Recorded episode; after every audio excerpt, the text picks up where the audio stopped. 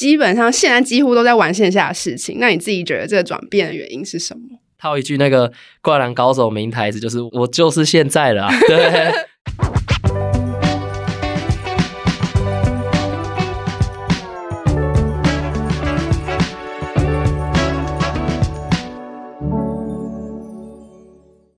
在设计里看生活，在生活里找设计。Hello，各位设计关键字的听众朋友们，大家好，我是易欣，欢迎大家收听设计新商业的新单元 Decide Base 焦点人物。在这个单元里呢，我们会带大家从商业面去看设计，去思考设计如何为品牌说出更完整动人的故事，为品牌、企业、风格店家创造更长远的商业价值。今天的节目呢，我们邀请了宝岛制造的创办人牛宝贤来到现场，跟我们分享他如何以餐桌策展的方式去翻玩餐饮行销，为为战情激烈的餐饮业杀出一条新的路径，让我们一起欢迎牛宝。Hello，大家好，我是宝岛制造的牛宝，那是创办人兼创意总监。那今天很高兴有这个机会可以来到这边跟大家交流分享。对，那我们公司是一间数位创意公司。对，那我们很希望说可以帮助台湾，可能像餐饮啊、旅馆、食品零售，可以去玩出更有趣的行销。其实过去牛宝最广为人知的身份是台湾最大女生社群波波代理的行销长嘛，那我心里是 AKA 最会赚女生钱的行销人。那其实，在波波代理期间，除了创下一年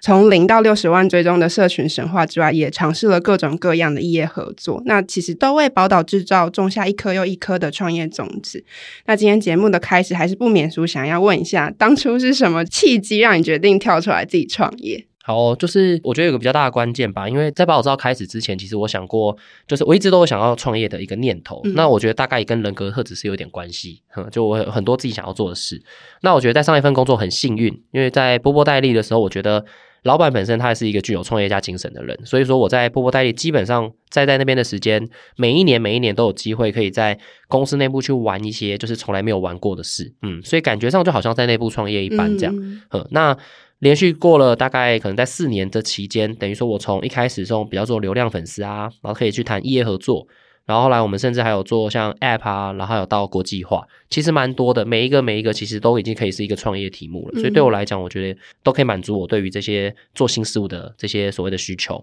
对啊。那最后一年其实为什么会这样会会会做这个决定？其实也是一来是我看到说，其实除了网络业跟这个所谓的媒体业以外啊，我觉得在我们很常呃有我们会需求我们去报道的一些产业，最大的当然就是消费娱乐嘛，就是。像是餐饮啊这些就很多，自己时常去帮我们报道的时候，我就觉得，哎，其实有的时候他们的东西其实都做得不错，嗯，真的就只差一点点，就是说可能要么有些是在设计上，或要么有些在曝光上，我们只要稍微再加一些元素，说不定它的这个成效就会爆炸这样子，嗯，嗯，那时常有这样的想法啦。那最后一年因为疫情的关系，然后所以我其实就是跟着波波发胖的编辑，其实我们就走访了很多台湾的一些餐饮的店家。嗯，那在走访餐饮店家的时候，就这个想法，就这个念头就更深刻。所以那个时候也认识很多餐饮老板，也交流过以后，我就有点毅然决然吧。我觉得说，反正现在疫情也不能出国，那如果有这个机会，可以在大家都不能出国的时候，我们留在台湾，好好去沉淀一下自己，然后并且呃，可能大家可以在我们的岛内玩一些有趣的。那这样应该也不错，嗯，对，所以我觉得可能就推力拉力吧，对啊，就想要就成立了这间公司这样。所以宝岛制造这个名字怎么来的？宝岛制造，宝岛制造这其实有个小渊源啦，对，因为因为一开始我是其实宝岛制造的前身是宝岛沙瓦啦，是一个很闹很闹的题目这样。但因为我名字中有个宝这个字，然后那个时候我其实在想的事情是，其实前前面在做的东西，希望为台湾可以有一些贡献。那所以那台湾我们大家称台湾是个宝岛嘛，之前做宝岛沙瓦的话也是希望说，哎，我们做台用台湾的水果去做这种所谓的轻调饮料，嗯、对，轻调酒饮料就这样做了，然后也我觉得算做的也还还不错。那后来。后来呢，我们就从调酒演变成现在这样的一个数位创意公司，就沿用了宝岛这样。那宝岛制造的话，当然还是希望说我们在专注的这些所谓的消费性娱乐，可能像餐饮啊、旅馆啊、食品零售，都是台湾在地制作的，嗯，然后可以呃让他们有机会，比如台湾做的很好，那有机会可以走到海外，这样就大概用这个命名去展现一下我们的心中想想的事情，这样。那其实有很多人会用餐饮行销这个 term 去形容宝岛制造正在做的事情，但是我自己观察下来，我觉得比起行销，宝岛正在做的事情其实有点更像是一个策展人的角色，或是统筹者的角色，就是他透过跨领域的资源整合，结合内外部的 insight，打造一个更具创造性的论述的方式，或是更具创意性的玩法嘛。那牛宝你自己觉得宝岛制造的餐饮行销跟我们过去所认知的餐饮行销最大不同是什么？对，其实这个问题，我觉得其实问的还蛮精准的。我自己不会特别讲我们是餐饮行销啦，嗯、对。那主要的话，我我会觉得是这样，就是我们人就是食衣住行娱乐嘛。那其实你每一个环节都是环环相扣的。嗯，那我很常讲一件事情，就是我觉得人活着是立体的啦。意思就是我可能，比如我，我可能是从衣服的服装去展开我对于生活的想象。意、嗯、意思就是说，我很喜欢研究服饰的文化。那服饰文化就是历史就很悠久了嘛。我可能不同风格的人，他就会直接带动到他可能喜欢什么样的一个消费的形态。嗯、对，如果你是无印良品风，你比较喜欢极简的，那想必你可能在选咖啡厅跟选餐饮上，应该都会有点连结。对，那如果你喜欢韩系的女生，那你大概你在选择咖啡厅跟选择甜点跟餐也会有。对，对，所以我觉得是我不会特别想餐饮的原因，因为其实很多因素都会影响，就是你在选择餐厅或是影响你在做消费的决策。嗯，对，所以我自己觉得我其实比较像是风格生活，然后我去延伸。嗯、那可能今天我的客户如果他是餐厅，我会先设一个大题目，就是说如果我今天我的 TA 是这个轮廓，那这个 TA 的轮廓他现在怎么过生活的？就他的十一住行娱乐现在是什么样的样貌？然后我再回头去看，说我想用什么议题有容易打到他，然后让他去产生然后这个消费的决策。嗯，对，嗯、所以我觉得的确像比如策展啊、统筹者这些，我觉得都还算是蛮是就是我们可能在做的事。那跨领域资源的整合啊，这些也是我自己非常喜欢去做的一种模式。嗯，对。其实我自己个人还蛮好奇一个问题，就是。牛宝，你作为一个生理男性，你怎么去这么 这么深刻理解女生们在食衣住行娱乐上面的各种需求？我我觉得，就就我们之前都被我们同事笑说我是个无性别人，对，某某种程度上面应该在呛我啦。对，但我觉得其实这个问题其实以前也很常，很多人会问。那我的看法是这样，很简单，就是我觉得在之前上一份工作的时候，我们在做这些行销的时候，其实我。有的时候，我觉得在一些共通性项目上啊，嗯、就我追求的是风格嘛。对那所谓的追求风格这件事情，就是在一些共同的共同性的东西上，像例如餐饮，就是餐饮这个东西很有趣啊。反正男生女生都可以吃，男女老少也都可以吃。嗯、只是你去关注在这些重要的餐饮的决策上，都很多都是女生。对对，就是说，确实，对很多都是嘛。就是说，如果今天是呃，比如说女生自己吃饭，但女生自己决定；男女生一起吃饭的话，不能说完全，但是。有的时候女生可能会比较有她自己明确想吃的东西，比较容易，不能说完全对，也是有男生很多是喜欢吃的，但是只是说我们以广义来看的话，就是女生她至少她会比较自主性的是说她比较想要吃哪一类的，嗯、对，闺蜜自己的聚餐那当然不用讲，也是女生决策，嗯，所以其实。我觉得有都是这样，就是在因为决策大部分都是女生在做，所以我们其实，在之前我们会抓住一些共同性的项目去推，例如，呃，可能像现在的流行的趋势，可能服饰啊、韩剧啊、日剧啊或什么的这些东西，他们现在在聊的这些东西有什么？对，有哪些甜点现在是比较红？就哪些服饰的风格比较红？哪些可能居家布置的这些小物是大家现在的话题的内容？可能或许就我们之前太常看，我其实一开始也不是那么了解，那我就是跟着编辑。然后我们去开数据的一些会议，然后我跟着他们去学。那学久，其实我后来发现，其实没有那么男女之分。我觉得现在这个时代，就是有质感的东西，大家就会自然而然去吸引，就是跨性别的人进来。那我觉得我现在在做的事情，其实也是，其实我现在做的事情，大家都是我自己喜欢的事。那只是我自己喜欢的事情，它可能某种程度上，我走的都是比较有些中性的切角，例如跟电影切，哦，例如跟有一些跟影视娱乐切，那这就通常不分性别。对，然后再我可能会去切。一些些比较是流行面的东西，嗯，那流行面的东西，我觉得也很容易，相较于男生，台湾的男生，女生也比较容易产生共鸣，就是因为这就跟穿搭搭配跟打扮有关啦，就是所以很容易就是会他们会 catch 到这些点，然后就会变成我们的客户。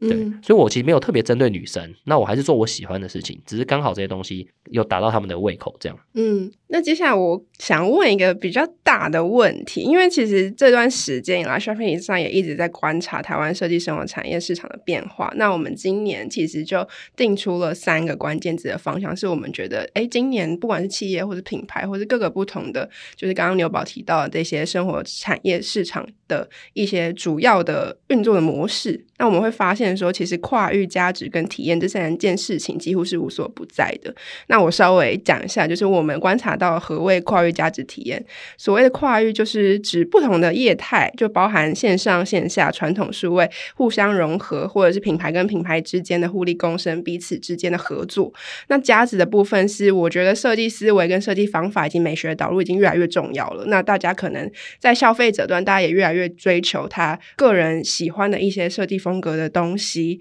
美感这件事情已经成为大家共识的基础。那最后体验的部分就不用多说，就是不管是创造成浸式体验，或是让更多的消费者参与，这些都是很多品牌现在目前在做的事情嘛。那就牛宝你自己的经验，那你觉得针对跨越价值体验这三个方向，你目前手头合作品牌是不是也有做过一些诶蛮有趣的案子，可以跟我们大家分享？好，就是我在想这个题目，因为这题目的确比较大啊。那我在想这个题目的时候，我在想的事情是说，就是像我们手上，因为我们大部分都是锁定在可能像餐饮品牌居多，就是餐饮品牌类。餐饮品牌类的话，它最直接的就是会提供餐给我们的消费者，直接在现场这边做享用。我觉得可以今天快速分享两个吧，就是手上有的。那第一个是 Pastyle，那 Pastyle 的话是在台北的话，它是一个就是手工意大利面，嗯，手工意大利面的店。那其实，因为我觉得他们的老板他们本身就是一个创业的老江湖，然后是蛮酷的那些大哥。嗯、那他们其实在这个所谓的餐饮的这个趋势上，我觉得他们看得很前面。那他们看所谓的很前面是什么？其实就是所谓的没有包袱这件事情。它是一间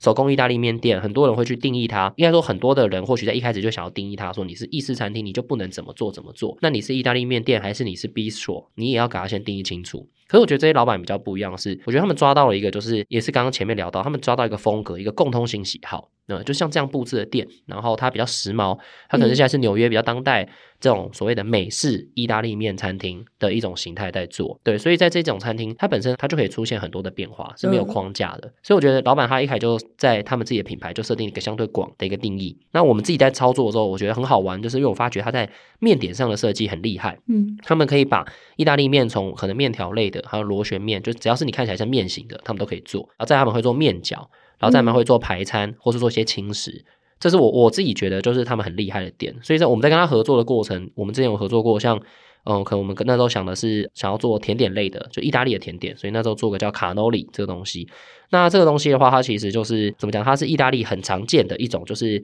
呃炸的酥脆的一个饼皮，然后里面会灌馅灌那个鲜奶油，哦，大概是这样。那如果你有看《教父》这部电影的话，他们里面就是就会很喜欢吃这个甜点，甜点然后甚至里面还有一些名台词啊，很多人会剪出来当迷音这样子。好，那时候我们的想法就这样。其实一开始是我们的伙伴他跟我提这个 idea，那我觉得也很有趣，因为卡诺里它就是意式的，对，那只是说以前灌鲜奶油我觉得太无聊了。但是可以灌其他的，所以那时候就想到了就是冰淇淋这个梗，嗯，对对对。但其实那时候讲出来的时候，其实老板就也是哦，有点有点命中，因为老板他自己也想说他自己很想要做冰淇淋，嗯。可是，一般我们常想到冰淇淋的做法，在餐厅怎么做，就丢在布朗尼上啊，然后或者是你就是盛一碗给大家吃。嗯，那他觉得如果可以冰淇淋灌馅在这个饼皮里面，一来是可以带到 pastel，他就是做面，都是可以做到。然后第二个当然就是是冰淇淋的结合，也可以满足这个老板的需求。然后再第三个，它又是一个意式的一个甜点，对，所以综合以上啦，就老板还蛮喜欢的，我们就开始做。只是我觉得这个包装的层次还不够，嗯，然后我就观察了一下，像 Pastyle 它其实是一间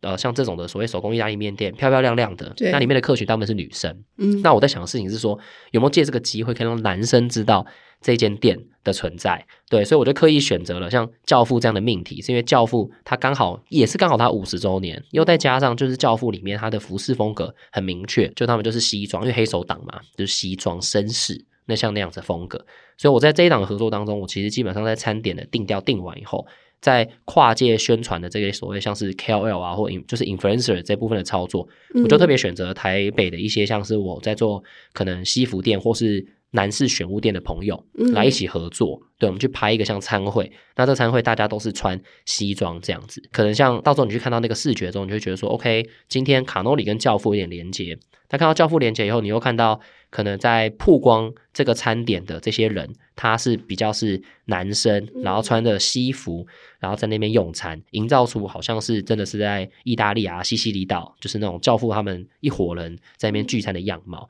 就是我希望可以打造出来的这个氛围啦。那当然就是。简易的一些 deco 还是有，就例如西装的人台啊什么的放在店里面。那我觉得这也是就是之前可能 Pastyle 它过去可能都比较 focus 在女生而非男生的时候，我觉得这部分我觉得是比较好玩的一个点啊。所以基本上这个案子就是结合了西服、卡罗尼，然后教父这个流行文化，这个指标性的流行文化，然后跟意大利面，它其实就是一个非常完整的故事。对对对对，那。如果我还有一点时间的话，我可以分享另外一个，就是我们手上有个音乐咖啡馆叫深色，嗯嗯，那深色在东门站那边。其实深色它是一个，就是所谓我会定调叫音乐咖啡馆，是因为它不是只有它里面有很多的音乐载体，它可能有大家最常可能看到像 CD 啊，然后录音带之类以外，然后它可能还有黑胶。然后还有留声机，那留声机都破百年了啦，所以说这些东西可能你通常在博物馆才能看到，那其实你在声色可以直接可以直接听到这样子。那像声色这间所谓的音乐咖啡厅，你进去的话，它的氛围整个就是会是比较属于质感型的，嗯，呃、那。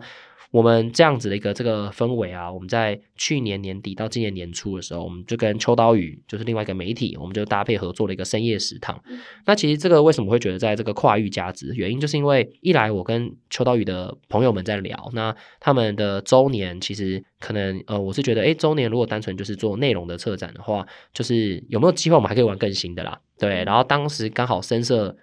白天的时段，它其实它的氛围是固定在那。嗯、那晚上的话，深夜食堂也是我们也是希望营造出一个比较热闹的感觉。因为其实音乐本来就有很多类型嘛。那我下午的时间我们可以来听很多哦，比如说像是有质感，比如留声机啊有质感，然后你也可以去听一些就是用黑胶播出来的音乐。晚上可能可以热闹一点，我们就可以变出不同的风格。然后那时候，所以那时候找秋刀鱼，然后秋刀鱼它是台日文化的媒体，嗯、对，然后所以呢，我们就做了呃深夜食堂这个题目。那做深夜食堂这个题目的时候，我们就变成说，它可能白天是一间咖啡厅，晚上变成一个就是日系小酒馆这样子。在做这个小酒馆的时候，其实围绕在音乐啦。那我们可能从一开始可能有一些名人选名人选片，嗯，然后呢，你来吃东西的时候，你就可以听，就吃日式深夜食堂食物，你可以听一些喜欢台日文化人的音乐。然后再来第二周，可能我们就会变成是它有一个就是 live podcast 的活动。嗯、那 live podcast 的活动的话，就等于说大家可以在现场，那可以聊音乐，聊一些生活，然后同时间他聊一些那个 podcaster 他自己喜欢聊的一些主题。嗯、然后我们又可以听音乐，也可以吃东西。然后再来最后一周，可能再加一个很日系电影的欣赏之夜。对对对对，所以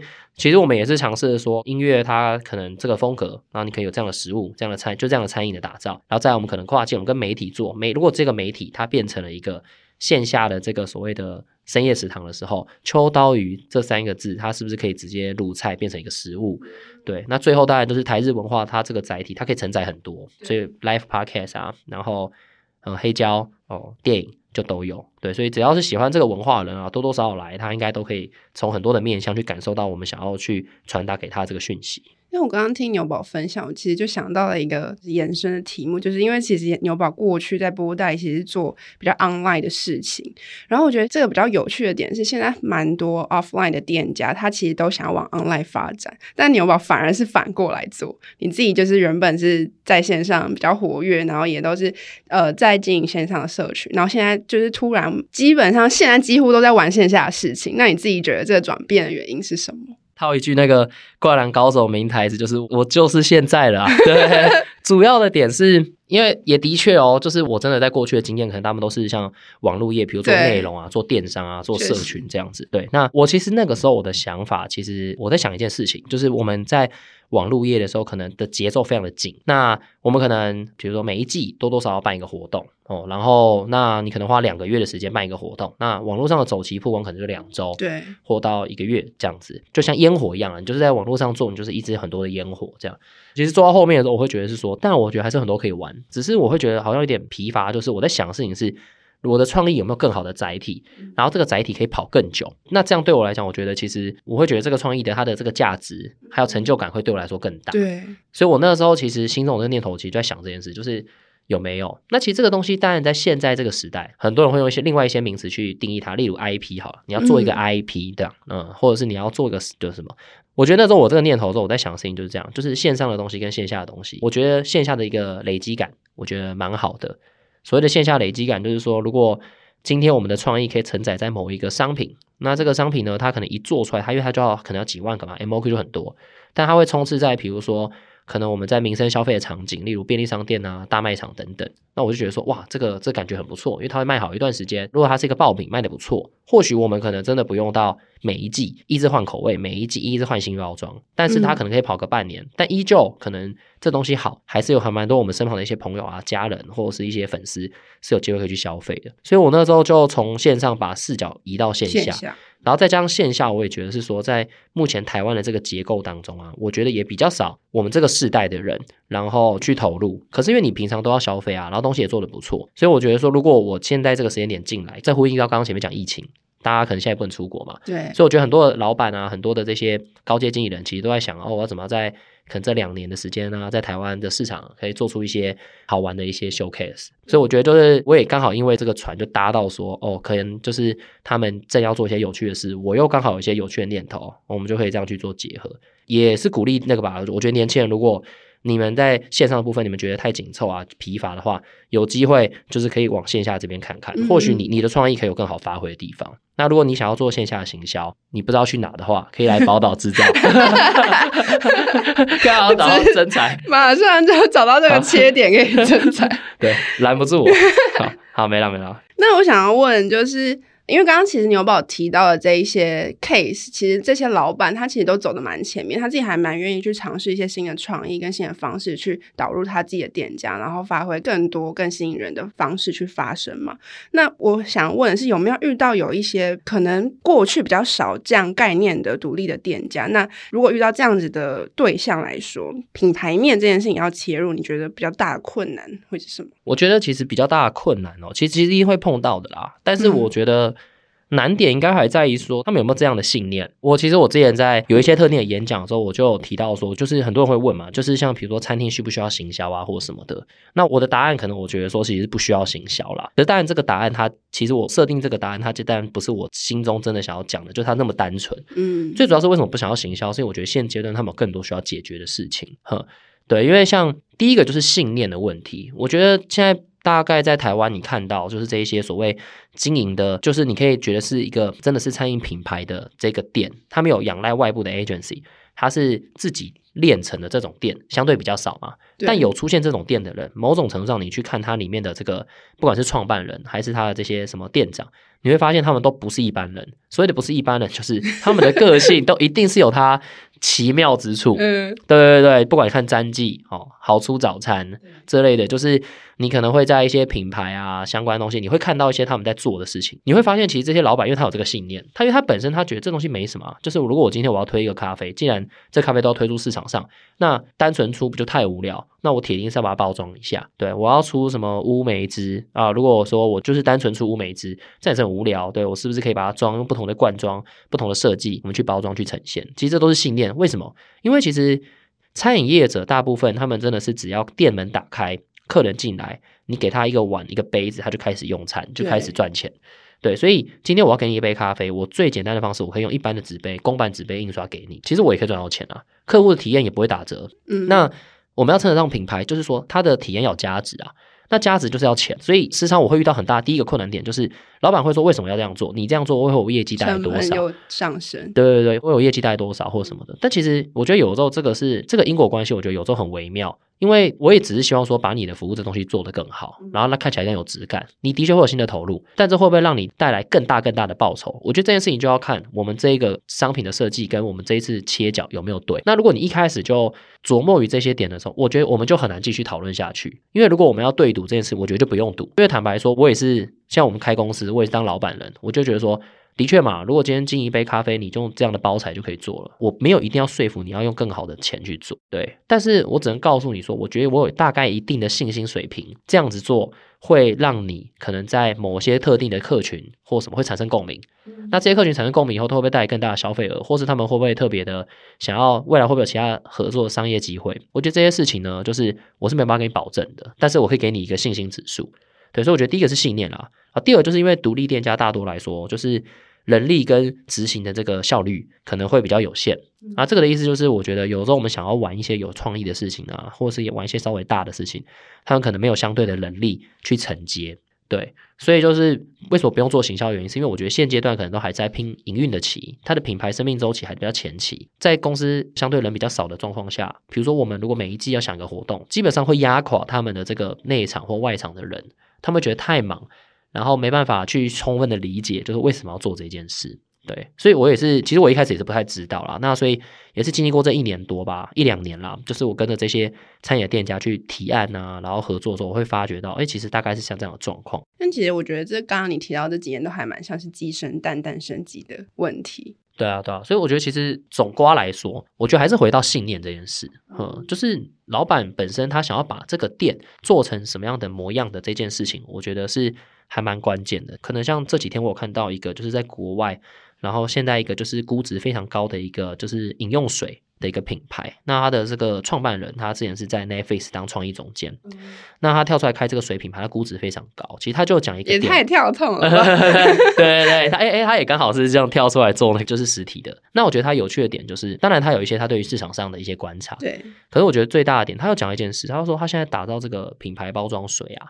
他其实是希望你买的是这个品牌，它呈现出来的风格。的这一件事情，就你认同的风格，你买的是这个品牌，而非这个水。嗯，对，就是它可以底下，它未来可以出其他商品啊。对啊，它可以出水，它可以出气泡水，它可以出果汁什么的。但他希望你看到是这个品牌，他想要传递出来精神跟风格。嗯，那如果你认同了，接下来他为你什么商品，其实就都没差。对，那我觉得回到这个题目就会变成说，因为大部分可能独立的店家，或是现在目前还在冲刺的品牌比较初步的店家，他们现在可能还是比较是物质面导向，因为他们必须要先把基本的给赚回来，就店装潢，或是他这些食材啊，或是这些新菜单开发成本，他把它赚回来，所以他们会比较 focus 在这个所谓的物质面，而非上面的品牌面。嗯，对啊，那我为什么会有点鸡生蛋蛋生鸡？是因为我有时候我也不觉得说，就是你现在就要重视品牌，因为你可能都吃不饱了。那这样子的话就会很奇怪。那另外一个面向，我也想要跟店家讲的是，要做品牌，不见得要花很多钱。你一开始设定如果都是对的，你其实还是可以去发挥出很大的杠杆效益。可是这一件事情，通常它都不是一般人会去想的点子。对，那你就要能承受像这样子的创意，跟你要有可以有这个风险的承担能力。嗯，对，所以我觉得就是。每次讨论到后面，都会有这种鸡生蛋蛋生鸡的原因。我觉得或多或少可能是这样。那其实刚刚牛宝谈到很多，就是店家是否有信念，然后他是不是可以传递出自己的风格，然后以及是不是有确实的说出他想要讲的故事这些事情。我觉得其实背后他都会有一个设计的基础在那边，就是他怎么呈现他的故事，他怎么呈现他的风格，以及他怎么去诉说他想要传递的信念。那就牛宝你自己的观察跟经验，你怎么看待设计这件事情跟商业之间的关系？嗯嗯，好哦好哦，觉得。商业的基础啊，就是说我们今天要赚赚钱或什么的，我觉得商业基础一定是设计啊。那特别是我觉得在未来的就未来的世界这个所谓的潮流上，我觉得更是。那主要原因是这样的，就是在可能现在这个时代嘛，因为社群媒体的关系，对，讲讲真的啦，就是现在资讯传递的速度基本上真的是没有什么时差，嗯，就是说我们现在就算是我们，你可以想哦，就是我们就算是封城好了，我们锁国锁在台湾，嗯，这并没有减损于你了解日本、韩国跟美国在发生什么事，你你透过代购，你透过一些方式，基本上你是没有差的，哈、嗯。那所以在这个时代，这些年轻人啊，或这些客群，他们其实对于现在你能。只要可以满足物质需求这件事情，他们其实已经算是非常非常基本盘，然后他们的标准相较于过去更高，因为他选择更多。对，他选择很多，然后他因为过往这一段时间消费的累积已经是很成熟了。简单来说，他就是比较挑剔的客户。嗯，对。那在这样的状况下的话，大家他要去寻求就是独特的感受。那我们姑且就称他可以有独特的感受、独特的消费体验，就称为设计好了。对，再来另外一个面向就是说，其实像现在好了，广告大部分的线上广告的成本会越来越高，我觉得就会变成是说，为什么设计很重要？设计就会体现在你一开始的产品服务就要做好的原因，是因为如果你一开始没有做好，你会变成有一件事情是，因为过往的打法有一些是做你东西做的可能八十分或七十分，赶快丢到市场上，然后接下来你透过广告去打，然后把这东西推高这样子。那像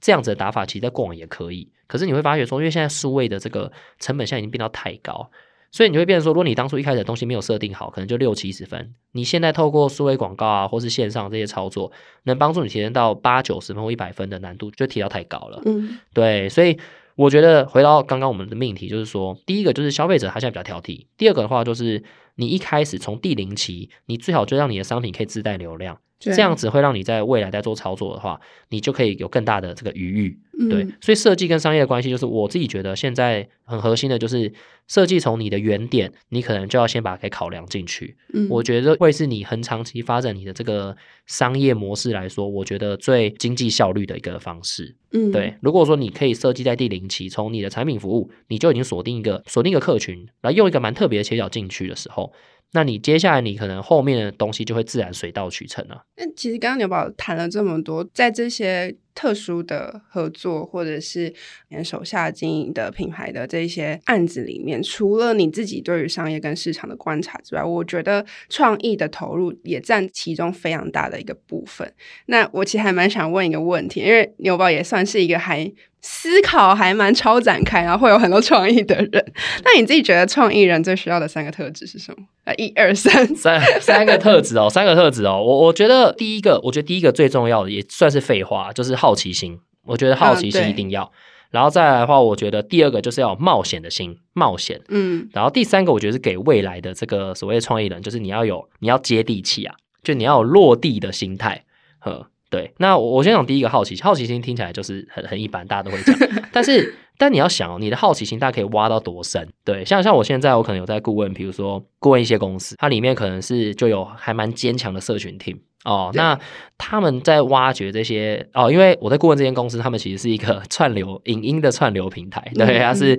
上面有很多的美剧，然后很多的电影这样子。好，那那像这个品牌啊，你可以想哦，就是电影啊、影视娱乐、影剧啊、动漫，它非常多元，没错。对，那上面这些小编，他们所谓的好奇心跟这些是你难以想象的，他们是废寝忘食再去探求这些新资讯的。嗯，所以我觉得第一个创意人就是你一定要吸收足够够多的资讯。那你为什么你不会疲乏？就是因为你时常你有。一直有好奇心，你想要去探寻新的事物，所以我觉得这件事情是很重要的。第二就是冒险，其实我觉得大部分的在我们过往的这些所谓学校训练啊，还有我们这些生活的场景都没有那么鼓励你大家说话。但我当然我觉得现在年轻小朋友已经跳脱了这个框架，他们其实还蛮敢讲的。对，那所以我觉得，那我觉得创意人你要敢。在大家的面前把你的这个想法给说出来，那我觉得这一件事情是我觉得可能相对难的，对，因为主要原因你会考量东考量西，你会怕失败，你会怕人家会对你有一些就是闲言闲语。但是其实大家知道，就是你去看所有那古今中外有创意的事情，这些人啊，他们在执行这些事情很多是第一个做的。那你第一个做的时候，你想必可能你同温层或是同圈子的人，他铁定会觉得说你在做什么，你好怪哦，对。但对对对，所以你要有那个冒险，跟你那个信念，然后呢去执行，我觉得可以。那最后一个就是你要有接地气啊，你要有那个落地的决心。因为我是那种就是敬仰就是点子不值钱的人啊，就是我们喝个咖啡，我会跟你讲很多我的想法。对，那你说我要不要跟你收那个创意的费用？其实我觉得也不用。对，原因是因为其实你听完了，但你要落地执行，落地还是比较关键的。真的，对啊。那特别在这个时代好了，其实我觉得这个时代物质就很丰裕的。对，你其实应该有蛮多东西是可以取得的。你有没有那一个执行力？就是想办法去透过灌你的成本高低，想办法在你既有的这个条件下去做到最好。那这一件事情啊，就是它是我觉得一个很关键的，不然你就只是大家所谓你很有创意的思维，但是你可能你的东西都比较是比较高空，或者是你的东西都比较是听不太懂，而不太确定你想要讲的是什么，因为因为没有一个实体的东西把它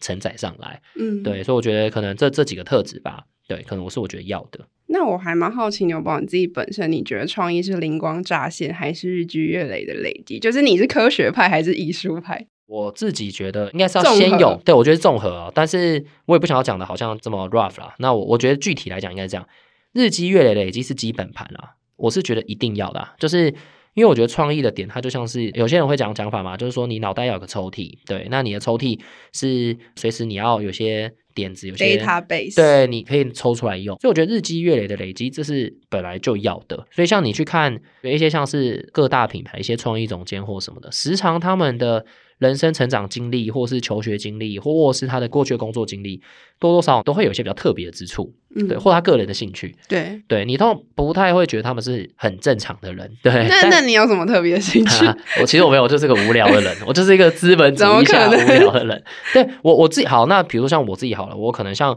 我自己就，我现在大部分的创意累积都来自于可能我从大学，应该说我从高中，可能高中大学我们开始玩社团，以前可能康复社跟热舞社。对，那哎，你很像对，那那康复社跟热舞社，对，我对康复社跟热舞社。那我讲这个东西，就讲个哦，好像很远古的事情哦。但是这件事情，我觉得真的有，因为这件事情是我后来也发现，后面要出来创业嘛，做媒体、做社群，很多老板就发现哇，乐音社跟乐舞社老板真的超多，就他过往有待过的，虽然他不一定会好意思讲，因为每次乐舞社一讲，大家说哎，你要再跳一段这样，对，但所以不好意思讲啊。但是你会发现真的有。那我觉得终究，我觉得大概我就细细去推敲这件事情，其实是因为这样，就是。你在你相对年轻的时候，你可能就是因为你就要跳舞嘛，跳舞免不了你就是要搭穿衣服吧。那你要穿衣服，你总是要去买一些不一样的东西，你要打扮自己啊，你才会去惩罚嘛。好，那你就会研究这个。再来，跳舞这个东西，它本质上其实就是嘻哈文化的其中一环，很重要的一环。就几个嘻哈运动有几种嘛？那其中有一个就是这一个。你会跳舞以后，你某种程度上，你就会去自然而然吸收到其他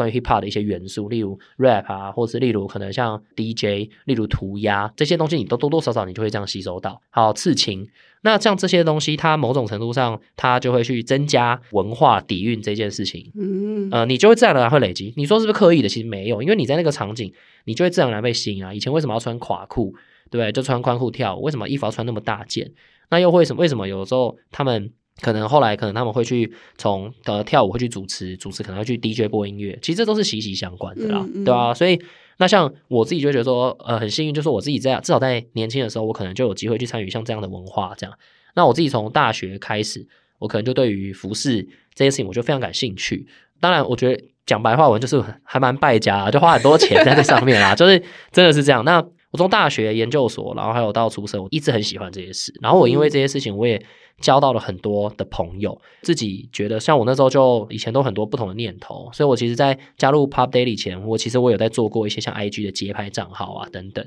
对，我很常去拍摄去拍，像我那时候很喜欢古着，对，那为什么喜欢古着？是因为你会发现，诶，其实那个很多生活中的你的这些服饰啊，每一个东西它其实都有一个渊源的，就是为什么大衣会长这样，为什么西装现在会长这样，西装的口袋为什么长这样，其实都有一些历史的渊源。那我对于这些事情，就是就也呼应刚刚前面讲到，就好奇心这件事，我就觉得为什么会是这样延伸？对，然后为什么有些品牌就这么贵？对，我就会去好奇，然后我就会去研究这些事。那研究完以后，我就需要找一些载体，例如我就开一个。比如说一个网站，内容网站，我开始写文章，去写到我去访谈一些店员，然后访谈一些喜欢古着文化的人，请他跟我分享。所以我觉得是日积月累的累积，其实就来自于就是你本来就要。那因为有了这一些以后，那接下来我们就出社会，我们就开始工作了嘛。开始出社会工作以后，你当然你或许你在体验这些事情的时间就会变少了。对。可是这些东西慢慢它也变成一种养分在你脑袋里啊。那有一天，像其实我现在在做去年做 TGI Fridays 的时候。那那个时候我我在看 TGI Fridays，它其实就是一个美式餐厅的文化嘛。那它其实那时候我我查了一下，我发现它诞生的时候在纽约，比如时代广场那个时候，TGI Fridays 它就是一个横空出世、很爆炸屌的一个美式餐厅。嗯，对对对，那时候我那时候觉得哇很酷，然后这也让我就有点又回到了就是哦像美式的这种文化，对，就美式的街头文化这件事，嗯，所以。那这对我来讲，就是刚好也跟前面聊到，就我们以前就是都在玩这一些的，所以我可能就会找特别有共鸣，对，找朋友来拍街拍，我们坐个纽约地铁上面有涂鸦等等，就是这样子来的，对，所以在那个时间点，我就会有灵光一现，对，嗯、因为我脑海中突然蹦出说啊，我觉得好像可以这样搞，对，所以我就可以这样搞以后，那因为之前你大概有看过这些东西，所以多多少少借由身旁的朋友，然后你也可以容易找到对的。就是一起、嗯、一起合作的对象啊、例如街拍的摄影师哦，例如 model 啊，你就有机会可以找到哦，服饰店这样你就有机会找到。呵，那你到那个时候就会，你最终你会归类在这个东西的操作是灵光一现，但是在这之前其实是日积月累的累积。对，对啊，我觉得牛宝刚刚提到，其实就是你的灵感是来自于生活，但生活其实是累积的一个总和。那我们今天其实谈了很多，那我想在这边帮我们听众整理出三个重点，就是第一个，我觉得牛宝提到一个蛮重要，就是食衣住行娱乐是人们生活的方式跟消费的选择非常重要的基础，这也是他现在目前在专注做的事情最重要的一个部分。然后第二个是，我觉得刚刚牛宝提到一个蛮有趣的点是，大家可以去思考创意是否有更好的载体，可以创造更长久的影响力跟商业的价值。那第三点是，现在线上生活的丰富度越来越增加，那消消消费者其实也越来越挑剔了。那牛宝刚刚有提到说，第零期就开始让你的产品有价值，这件事情其实非常重要。那要达成这件事情，其实就是仰赖设计的进入，设计师去完成，就是你第零期的产品就有价值的一个非常重要的基础。那今天也非常谢谢牛宝来到我们节目中分享他的经验。Shopping Design 接下来从十一月十九号开始到十二月十一号，将会举办第一届的 Design Based Fest 设计生活节的活动，从全台设计风格店家体验课程的。串联到知识性的讲座交流，网络全台最具话题性的品牌创业者一起参与。今天在现场，牛宝也会作为十二月十号灵感社交场的讲者出席。如果听众朋友针对设计生活节想要了解更多，欢迎锁定 Shopping Design 的脸书、IG 社群以及 Shopping Design 官方网站，还有设计关键字的 Podcast。我们将会陆续推出更多活动的细节，欢迎大家持续关注设计关键字。我们下次见，拜拜，拜拜。